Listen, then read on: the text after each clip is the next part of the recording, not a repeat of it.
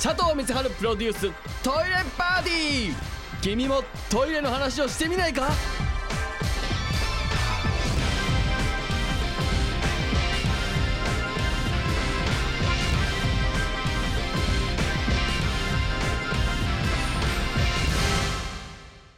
どうも佐藤光晴でございます、えー今日もねトイレの話、えーいろいろしていきたいと思うんですけどもメールいただいております、えーラジオネームがない、えートイレ掃除で質問です。トイレ掃除をサボり便器の黄ばみが取れません。特に便座のプラスチック部分の掃除の仕方いい洗剤があれば教えてください。という、えー他にもですね、えー同じような内容のメールが結構来てましてですね。もう一つ読みましょうか。えー、愛さん。はじめまして2児の母愛と申します。便座の隙間が、えーどうしても茶色、えー黄色になって汚れが落ちません。子供のおしっこの汚れかと思います。どうしたら白くなるでしょうかと。あのーこういった形でその便座部分が、まあ、黄色くなってしまったみたいなメールが他も結構いっぱい来てまして、まあ、年末にかけてねあの大掃除のタイミングになったりする時にちょっと勇気出してあの普段見てないとこも掃除しようっていうことでちょっと気になった方が多いのかなと思うんですけどもえっとまあプラスチックなのであのゴシゴシガリガリやればいいってもんでもないんですけれども、えーなかなかですね、えっとまあ、そのいわゆ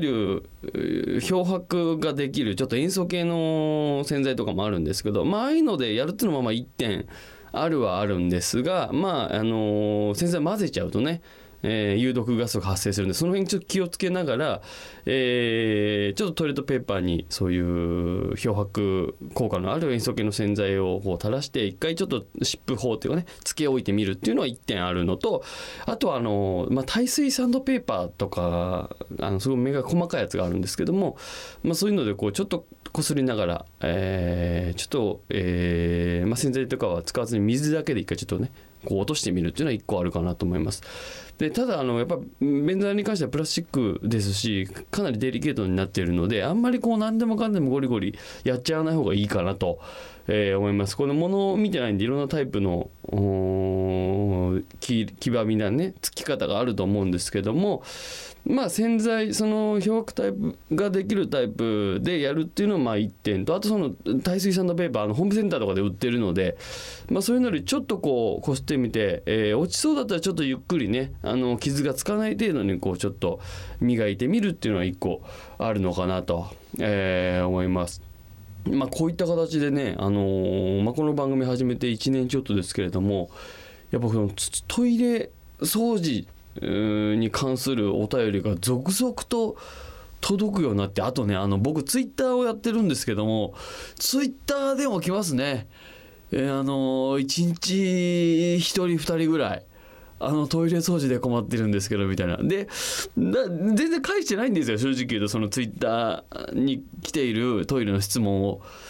それをやりやりだすと全員にややってあげたくなるし全員にやんなきゃいけなくなるし何しろこのラジオまでたどり着いてほしいなというのもあるわけですよ。となるとですよあのーどうしたらいいんだろうな。なんかそのヒント的なワードだけリプライして続きはこちらみたいなあのなんていうんですか出会い系サイトの あの手法ですよね。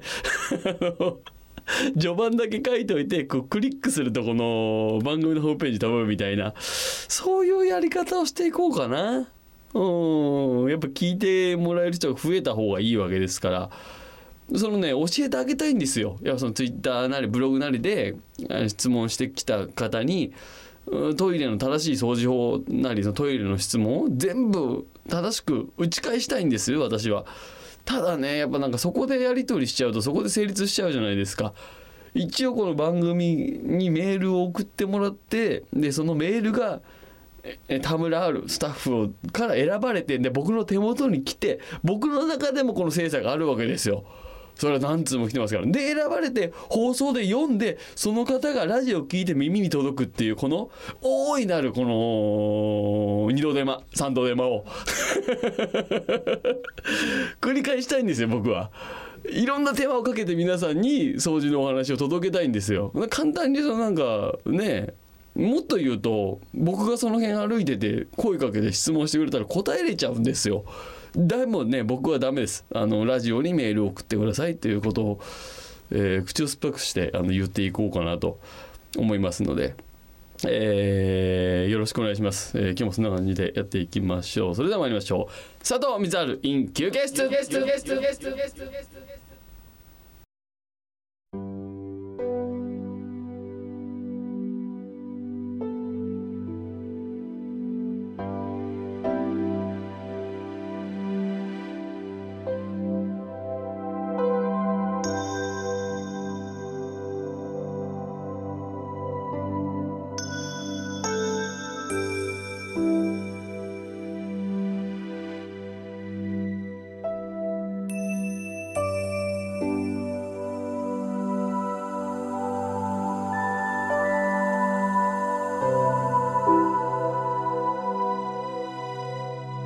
佐藤光晴プロデューストイレパーティー。君もトイレの話をしてみないか？